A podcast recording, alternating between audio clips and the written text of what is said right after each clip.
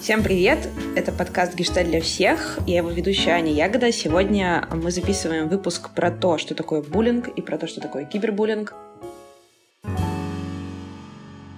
И сегодня в гостях нашего подкаста Марина Березина. Марина, здравствуйте. Добрый день. Можете пару слов рассказать про то, кто вы и чем вы занимаетесь, потому что вы в первый раз в нашем подкасте. Тут уже было, побывало много человек из Гештальт-института, но вы впервые, поэтому давайте немножко для слушателей расскажем о вас. Меня зовут Марина Березина, я психотерапевт, работаю в Уральском институте Гештальта преподавателем первого-второго курса. Также я соорганизатор семейного центра для детей и подростков при Уральском институте Гештальта. Участвую в нескольких проектах как раз по теме буллинга и кибербуллинга, где мы работаем с различными школами, и думаю, что как раз эта тема сегодня у нас и будет раскрываться в связи с одной из моих специализаций. В прошлом выпуске с Аней Суповой разговаривали про то, как давать обратную связь. И, естественно, затронули такую тему, когда что-то, что выдается под видом обратной связи, этой обратной связью не является. Тоже затрагивали тему травли, поэтому прежде чем вообще о чем-то говорить, я всегда, как маленький ребенок, задаю всем здесь вопросы, самые базовые, самые банальные. Вот если мы начнем вообще разговаривать про буллинг, пытаться объяснить, что это, давайте начнем от самых основ, что такое буллинг, какое у него есть определение, есть ли у него какие-то опознавательные черты. Буллинг в переводе, ну вот, наверное, на русский язык обозначает травля. Угу. И слово травля становится нам уже всем более понятным. То есть, когда произносится понятие травля, то мы начинаем сразу представлять что-то ужасное, то, что происходит происходит в определенном коллективе. И действительно так и есть. Травля — это ситуация, в которой один человек в течение ну, достаточно длительного времени оказывает некое негативное воздействие на другого человека. Ну или группа лиц оказывает негативное воздействие. И особенности травли заключаются в том, что это происходит на протяжении действительно длительного времени. Здесь есть намеренность, то есть это специально делается, не случайно. Угу. А здесь есть некое неравенство сил, один сильнее или слабее другого практически всегда речь идет об унижении достоинства другого человека. Часто травлю путают с конфликтом, но в отличие от конфликта, где участвуют у нас там два или более людей, у нас не так сильно затрагивается достоинство человека. То есть люди обычно делят какой-то ресурс, спорят из-за чего-то, это может случаться один или несколько раз, но нет желания уничтожить другого человека. В травле да, да. То есть уничтожить его личность, уничтожить его достоинство, уничтожить, ну, его где-то там частично физически. И в травле у нас есть, ну, несколько обычно участников. Это жертва, это сам буллер, то есть агрессор, свидетели, те люди, которые за этим наблюдают. И иногда, вот скажу слово, в счастливом случае, у нас появляются защитники. Те, кто могут э, вступаться, те, кто могут высказывать собственное мнение и не бояться, что они тоже станут жертвами ну, в этом случае. А вот вы сказали то, что вы часто работаете, если я правильно услышала, что вы часто работаете, например, с там, школами и uh-huh. какими-то еще там детскими организациями. Вот если мы говорим про такие страшные вещи, что кто-то хочет унизить чье-то достоинство или кого-то уничтожить, почему ситуации прям явного открытого и демонстрируемого буллинга происходят чаще у детей, чем у взрослых? А, и почему вообще у детей возникает желание, какие кого-то травить основания, да, кого-то травить. Можно я начну издалека? Конечно. Когда меня заинтересовала тема травли, то первая идея, которая у меня как у специалиста возникла, что нужно помогать жертвам травли. И ко мне стали обращаться а, семьи, чьи дети подвергались буллингу. И я как психолог работала с этими детьми и помогала им выстроить свою личность, помогала им находить новые способы в данных ситуациях. С кем-то мы принимали решение, что они уходят, покидают образовательное учреждение. Это был ну, мой первый путь. Дальше я обратила внимание, что помогая только одним жертвам, я ситуацию никоим образом не решаю.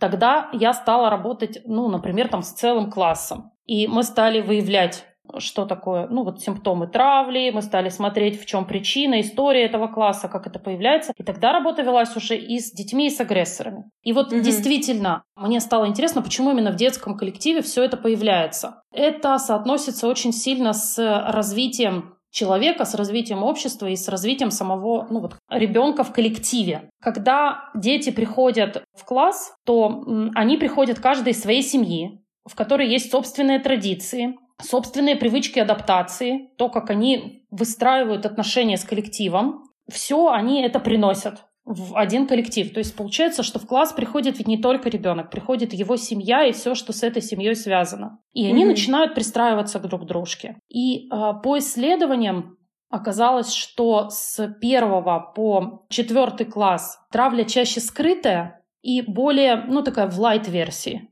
более мягко все это происходит. Но когда дети начинают проходить э, подростковые кризисы, то травля станов... ну, приобретает более явные, открытые, агрессивные стороны. Вот. И это связано одновременно с тем, что это большой очень коллектив, очень много различных ценностей сталкивается между собой. То, что пришел mm-hmm. ребенок и целая семья. А второе, это связано с э, развитием, с тем, что дети проходят определенные кризисы, как коллектива, так и собственной личности. В подростковом кризисе, конечно, они начинают делить пространство, доказывать, кто главнее, и доказывать они могут это самыми разными способами. То есть я могу утверждаться и быть уверенным за счет самого себя, а я могу утверждаться за счет унижения другого, и тогда я немножко приподнимаюсь. Этот способ оказывается очень быстрый. Ну, как бы вот он эффективный, как бы это слово грубо mm-hmm. не звучало, а, за счет принижения другого. И если немножко продолжить, то дальше я поняла о том, что работа с классом это тоже недостаточно. И тогда мы стали выходить на целое образовательное учреждение и mm-hmm. работать с уже педагогами. Еще одна из причин, почему это происходит в детском коллективе, потому что педагог может не выдерживать нагрузки эмоциональной, которые mm-hmm у него происходит в образовательном учреждении и с конкретным классом те недовольства, ту, ну вот энергию, которая идет от детей, он иногда не берет на себя, не выдерживает, не контейнирует, а отправляет обратно в класс. Mm. И тогда что делают дети с этой энергией? Они ее тоже направляют на кого-то, кто каким-то образом выделяется в этом классе. Он может не подходить по ценностям этого класса. То есть, если он не подходит по ценностям, то на него могут отправлять эту энергию, которую не выдерживает учитель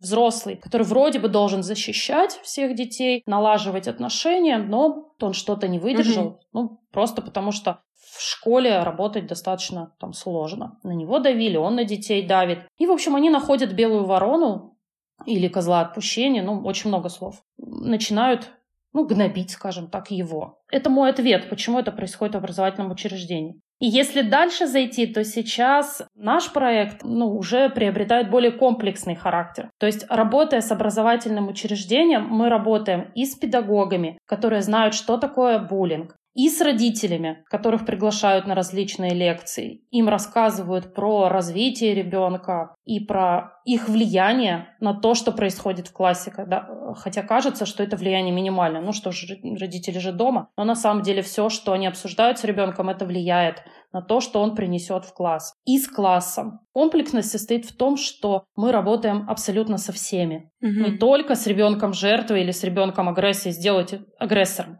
сделайте что-нибудь с ним. Мы работаем абсолютно со всеми, потому что буллинг — это проблема не одного ребенка и не двоих детей. Проблема системы. Это проблема вообще всей системы. И тот способ, который мы нашли, мне кажется, он не настолько директивен, как, например, в некоторых странах, где mm-hmm. дети, чтобы выйти в туалет, отмечаются, во сколько он вышел, через э, закрытую дверь показывает бейджик о том, что, куда он идет охраннику, выходит, возвращается. Ну, то есть, на мой взгляд, это директивный способ, который не учит детей каким-то полезным навыкам mm-hmm. общения и решения эмоциональных и конфликтных ситуаций.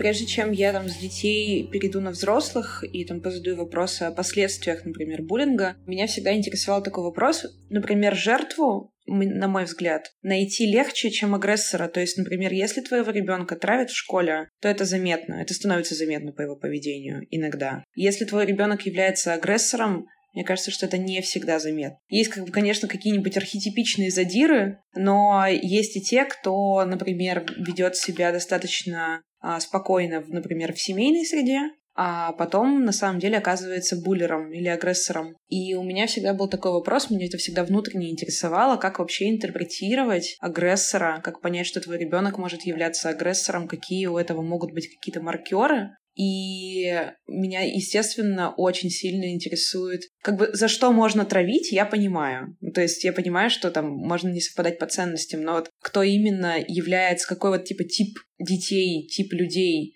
становится вот в, во главе всего этого движения. Почему так происходит? Меня это тоже интересует. Короче, два вопроса. Первое, как распознать агрессора? И второе, кто зачастую становится этим агрессором? Агрессоры бывают активные и скрытые. И это действительно так происходит. То есть есть агрессоры, вокруг которых есть его сторонники, и сам агрессор совершает какие-то агрессивные действия. То есть он сам булит, а его сторонники его поддерживают и подбадривают в этом. А есть скрытые агрессоры, которые скорее являются зачинщиками ситуации буллинга, но сами ничего своими руками не делают.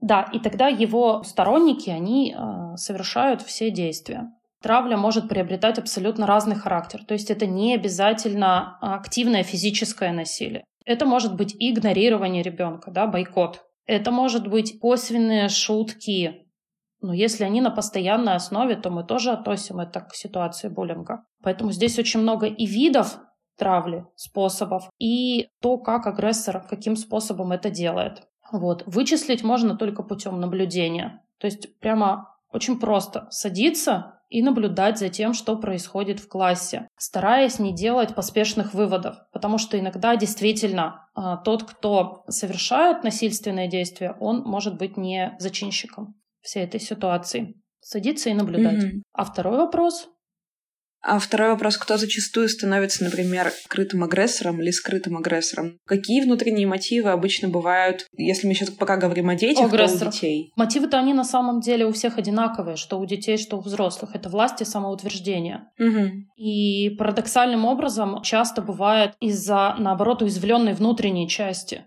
То есть у меня внутри огромное количество неуверенности, и для того, чтобы никто вообще не догадался и не заподозрил о том, что внутри меня такая уязвимость огромная, задача всяческим образом демонстрировать силу. Угу. Это может быть связано с тем, что, например, в семье ребенок наоборот чувствует себя очень на слабых позициях, и чтобы это скрыть и каким-то образом компенсировать, в школьную среду он выходит в абсолютно другом амплуа. Чаще, да, да, чаще всего это дети из авторитарных родительских отношений, то есть когда его воспитывают, тоже используя какие-то способы насилия, или когда не считаются с его мнением. Будет так. Почему? Просто потому, что я так сказал, так нужно делать а, без э, того, чтобы обсуждать с ребенком то, что происходит сложности возникают в семейных отношениях. А вторая сложность бывает в семье нет агрессивных способов воспитания, но личность ребенка развивается таким образом, что у него слишком мало способов адаптации к коллективу, и он уязвимо чувствует себя в самом коллективе. То есть он слишком мог мало общаться с коллективами.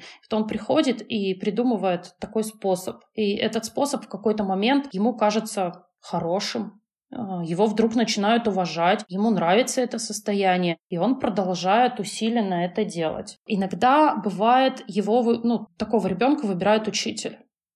Ну, по какой-то причине учителю этот ребенок симпатичен. Он его начинает выделять, при этом одновременно демонстрирует отсутствие симпатии к другому ребенку. И с подачи учителя может происходить данная ситуация. То есть ребенок чувствует как бы разрешение это делать. При этом учитель может это делать сознательно, а может это делать неосознанно, не понимая то, что он делает. И очень искренне может прийти на супервизию и сказать о том, что я не знаю, что происходит в моем классе, я не знаю, как эта ситуация случилась, я не хочу, чтобы Петрова отравили. Ну, иногда приходится сталкиваться с тем, что это произошло с его подачи. Угу. Если так чуть-чуть перетекать в тему взрослых, я читала, возможно, что это было какое-то не, не супер проверенное исследование, что люди, которые становились жертвой буллинга, остаются жертвой буллинга на долгое, на долгое, на долгое время в дальнейшем. И вырастают тоже с таким укладом, что попадают в такие ситуации часто или дают себе попадать в такие ситуации часто во взрослом возрасте. Так ли это? Ну, вообще, на мой взгляд, все-таки это не, не очень верно три варианта развития событий. Первый вариант событий — это тот, который описан в этом исследовании, что комплекс жертвы закрепляется, потому что произошла деформация личности. И человек остается жертвой, и ему не нравится тот тип отношений, который он выстраивает, но это тот тип отношений, к которому он привык. То есть как пейзаж. Если я вырос в деревне и оказываюсь неожиданно в городе, то у меня повышается тревога. Мне становится страшно, непонятно. В деревне я знаю, как все устроено, как жить. И точно так же человек-жертва, он привыкает к тому, как быть жертвой, как в эту игру играть. Здесь более комфортно, несмотря на то, что это очень трудно, плохо, там где-то невыносимо и вызывает отчаяние. Но это понятно. Второй вариант, когда человек уходит наоборот э, в агрессора сам, становится демонстративной личностью. Э, это может в одежде проявляться, то есть это перья, яркость. Ну, то есть э, задача стать очень заметным. Это рассказы о себе, вплоть до каких-то личных историй. И это ну, иногда травля других людей. То есть какие-то агрессивные, коль, колкие высказывания в адрес других людей.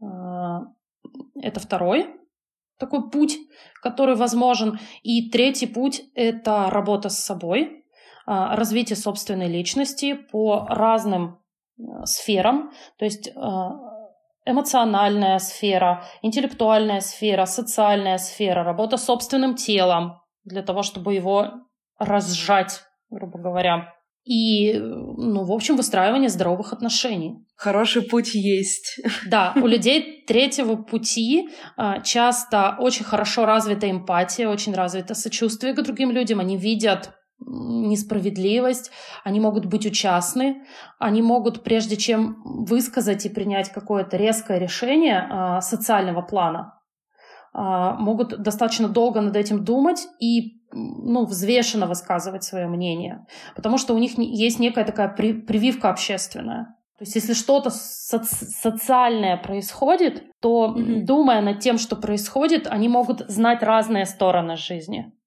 И ну, в общем, говорить, что здесь не все так просто. А, и не идти за каким-то общественным большинством, а правда думать.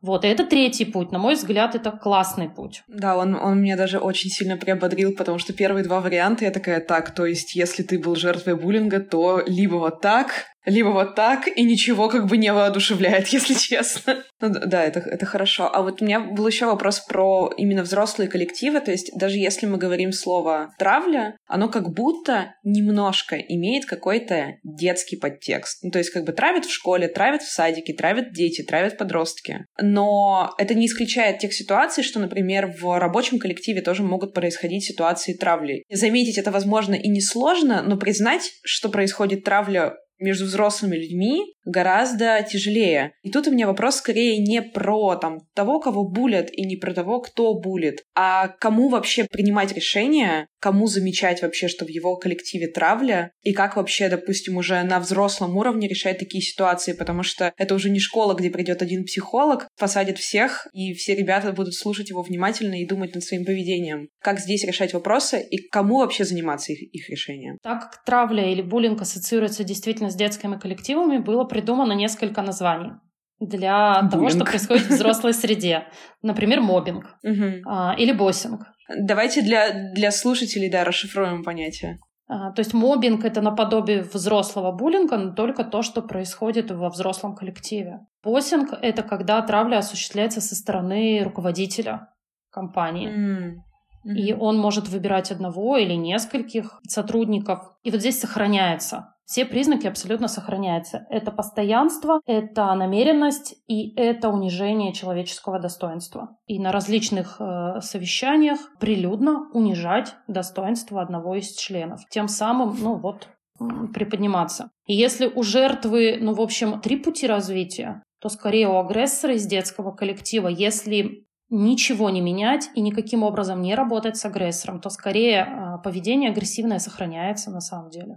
И поэтому во взрослом коллективе они продолжают делать примерно то же самое, находя сторонников себе. Мне кажется, что здесь личная ответственность, с одной стороны, каждого, кто этим занимается, и жертвой может стать абсолютно каждый. То есть я сказала, что есть объективная причина — это отличие, но отличие может ведь спонтанно случиться. Ну, то есть вот просто люди собрались, и вот как-то вот, ну, все в зеленом, а он в красном. Но если он достаточно уверенно себя чувствует, в красном, то вероятность того, что его травить, будут очень минимальны. А вторая объективная причина – это биологическая, это запах и опрятность, ну, то есть неопрятность. Угу. И здесь, ну, людям достаточно сложно оставаться нейтральными, потому что включаются уже биологические механизмы, и люди начинают волей и неволей отодвигаться или отстранять этого человека от себя.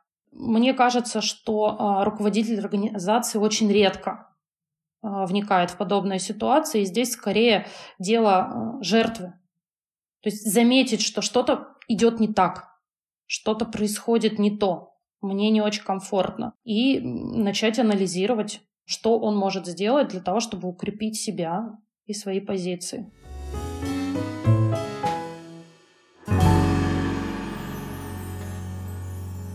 Если после данного эпизода нашего подкаста вы поняли, что на данный момент вы находитесь в ситуации буллинга или мобинга, или же замечаете, что ваш ребенок стал жертвой травли, или, например, оказался агрессором, ситуацию можно решить вместе со специалистом. Что можно сделать? Вы можете зайти на сайт онлайн-сервиса консультации Ясно. Ясно является партнером нашего нового сезона подкаста «Гешталь для всех» и подобрать специалиста с проверенным опытом, который поможет вам не только справиться с текущей ситуацией травли, но также проработать моменты, которые происходили с вами давно. На Ясно есть не только алгоритм, который подбирает специалиста, исходя из ваших потребностей и пожеланий, но и ручной подбор. Можно написать в службу поддержки, там работают только психологи, и они помогут подобрать того, с кем действительно будет комфортно начать психотерапию. И помните, что быть жертвой или агрессором не стыдно. Гораздо важнее осознать и проработать свои травмы. И, как мы уже говорили, жертвой буллинга может оказаться каждый. И для всех слушателей нашего подкаста есть промокод, который дает 20% скидку на первую сессию. Вводить его нужно при регистрации. Промокод называется «Для всех». Капслоком, латиницей, без пробела,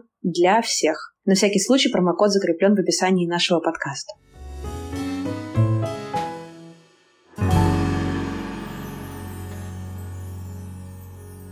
Почему люди в интернете позволяют себе гораздо больше, чем они позволяют себе в жизни? Что это за ощущение или чувство, которое мотивирует их быть настолько жестокими по отношению к кому-то другому? Мне кажется, что ответ напрашивается сам по себе, очень очевидный. Анонимность в связи с тем, что можно быть неузнанным абсолютно. И те угу. импульсы, которые у меня есть в реальной жизни, а, можно реализовать через интернет. И ощущение безнаказанности, что мне за это ничего не будет. Я что-то делаю, и в ответ ничего не будет. Хотя это не так. Когда мы оказываемся в ситуации, например, детского там, буллинга или даже в рабочем коллективе, по крайней мере, есть какие-то основания, ты с человеком находишься так или иначе в контакте. И у тебя есть, например, какие-то основания для того, чтобы он тебя раздражал или наоборот, чтобы вызывал твою симпатию. Но в кибербуллинге, мне кажется, есть очень важный аспект того, что очень часто агрессия направлена на того человека, которого ты мог пять минут назад даже не знать. И uh-huh. для меня это для меня это поразительно, то есть как бы как человек настолько быстро находит точку контакта, эта точка контакта становится вот такой вот агрессивной, и унижающий кого-то, как бы. Почему так? Мне непонятно. Можно тогда разделить, наверное, риски, которые существуют в интернете. И в интернете есть, ну, прямо вот несколько рисков. Это контентинговые, то есть это те материалы, которые мы выкладываем в интернет. Ну, вот абсолютно все, что мы выкладываем в интернет, уже нам перестает принадлежать.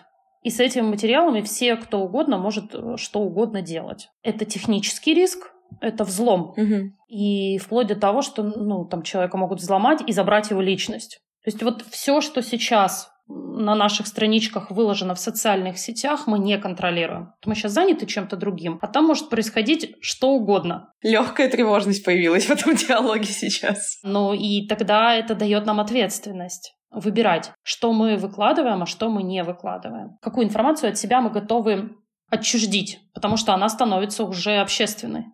Коммуникативный риск. То есть это то, что происходит в общении в интернете. Люди, когда ну, начинают взаимодействовать в интернете, у каждого есть ну, свой импульс э, и свое состояние, которое он сейчас проживает. И когда встречают в интернете некую разницу, вот здесь снова остается разница то эта разница вызывает очень сильные эмоции у других людей. Ну, я думаю, что сейчас а, большое количество могут оскорблять друг друга по поводу прививок, например. Делать прививки, не делать, QR-коды, ну и прочие вещи. А, и люди, когда о чем-то очень сильно беспокоятся и тревожатся, если видят отличное от них мнение, то достаточно быстро взрываются. А так как анонимно и так как ну, есть адресат, на которого можно злиться а, по поводу, ну, например, QR-кодов, сейчас некуда разместить свою злость, то я буду эту злость размещать, ну, например, на этого человека, который пишет о том, что, например, у меня все хорошо, мне все нравится, мне классно. Я вообще доволен той ситуацией, которая происходит. И это распространяется, ну, вообще повсеместно, этот принцип. То есть, если я не могу разместить куда-то эмоции очень сильные, они меня переполняют, то это классное место, куда их можно слить найти человека, который испытывает что-то противоположное или очень похожее, и сначала присоединиться к нему, а потом, ну, в общем, выливать туда сильные, резкие негативные эмоции.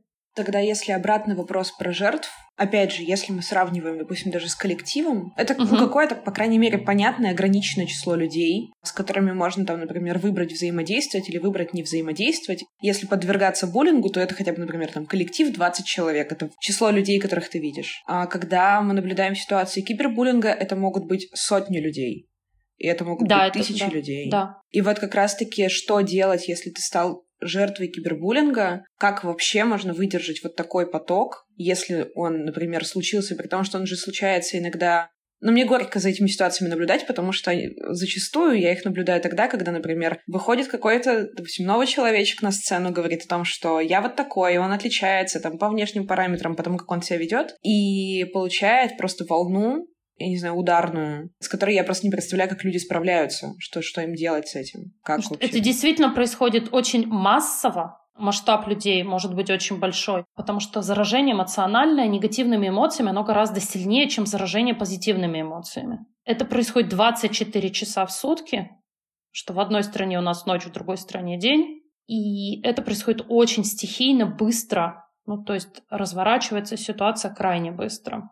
Ну, масштабирование очень большое. Поэтому нагрузка, да, действительно очень высокая, когда происходит кибербуллинг. Выход в реальную жизнь. Скорее всего, это то, что действительно может помочь человеку. От осознавания того, кто я, как я живу, какие у меня есть в реальности плюсы, минусы, достижения, неудачи. Ну, то есть то, что происходит у меня в реальности. Это скриншоты негативной информации, которую можно использовать в решении этой ситуации. Потому что, с одной стороны, кажется, что это безнаказанно, с другой стороны, есть определенные административные статьи, административные и уголовные статьи, которые могут регулировать подобную ситуацию. Там, от клеветы до статей, которые связаны с сексуальными различными вещами, потому что у нас точно есть, ну, например, онлайн-груминг, когда, э, например, взрослый может шантажировать человека, ребенка или другого взрослого, получив от него какую-то очень личную информацию или какие-то личные фотографии, которые массово распространяются. Там уже это все регулируется именно уголовным кодексом.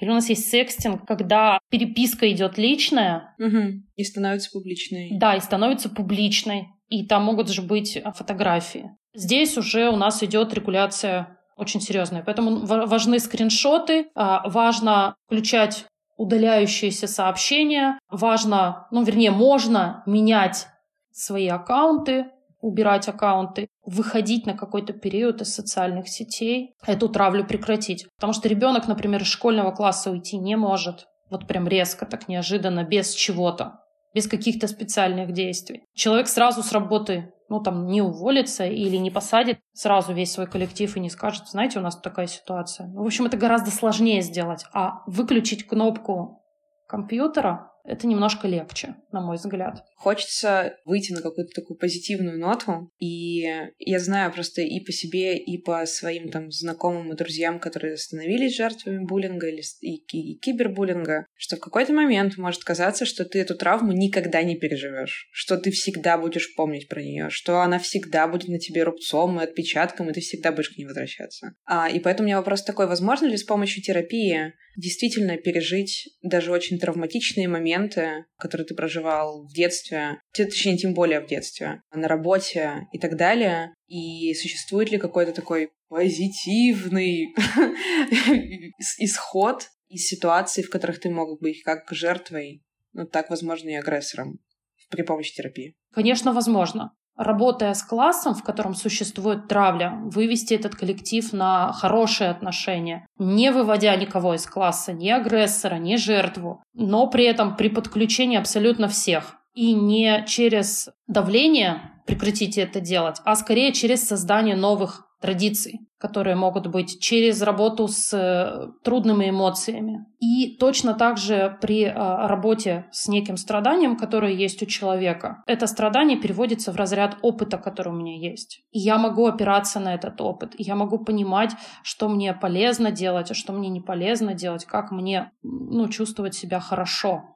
во всех последующих коллективах и не видеть того Васю Петечкина, который был у меня в седьмом классе, в каждом следующем ну, работники, которые рядом со мной вместе. Угу. И вот, ну, это вот это наш, да, наш третий путь, когда человек становится, а, правда, ну, критичен к тому, что происходит в жизни, а, ну, у него развивается критическое мышление, и он более опытный. Неоднократно наблюдала такие ситуации, там, среди тоже близких своих людей, когда, допустим, какая-то ситуация становится паттерном а, в дальнейшей жизни. То есть, например, в детстве человек столкнулся с ситуацией, в которой с ним дружили, а потом по каким-то невидимым для него причинам дружить с ним перестали и начали игнорировать. И в последующей жизни формируется паттерн, в котором близкие дружеские отношения начинают очень сильно пугать, потому что создается ощущение или страх, что эти люди также отвернутся. И в итоге человек создает все условия для того, чтобы выйти из этих отношений в первую очередь самостоятельно, чтобы, как бы, не дай бог, ничего не случилось. Соответственно, у меня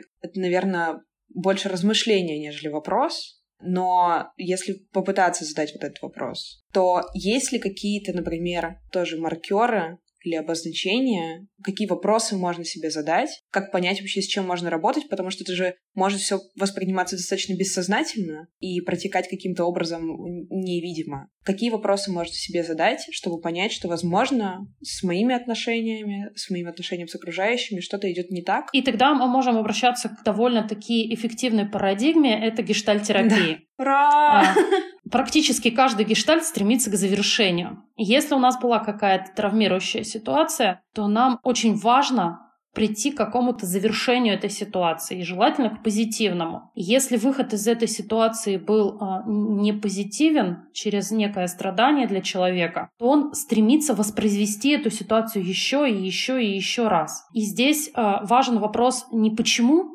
я это делаю, ну, потому что ответ на него мне ничего не даст. Ответ будет такой. Потому. Потому что в моем детстве была травля. Потому что в моем детстве вдруг меня перестали уважать и со мной дружить мои подруги. И этот ответ мне ничего не даст в том, чтобы извинить ситуацию, которая происходит сейчас. А вот осознать, как я дружу, как я выстраиваю отношения в настоящей жизни? Вот этот ответ мне даст гораздо больше. Очень важная история – это вот осознавать, что я делаю сейчас в отношениях и к чему меня это приводит скорее. И наблюдение за тем, как я выстраиваю отношения, даст гораздо больше результата. На самом деле я задала какие-то все супер важные вопросы. Как всегда, идеально уложилась в тайминг. Спасибо вам большое, Марина. Было очень здорово об этом поговорить и поделиться своим опытом. И мне нужно предупредить всех наших слушателей. Наш подкаст есть абсолютно на всех платформах, на которых их только можно послушать, поэтому выбирайте удобную для себя от Яндекс Музыки до Apple подкастов, кастбоксов, саундклаудов и так далее. И слушайте подкаст Гешталь для всех. Спасибо, Марина. Пожалуйста.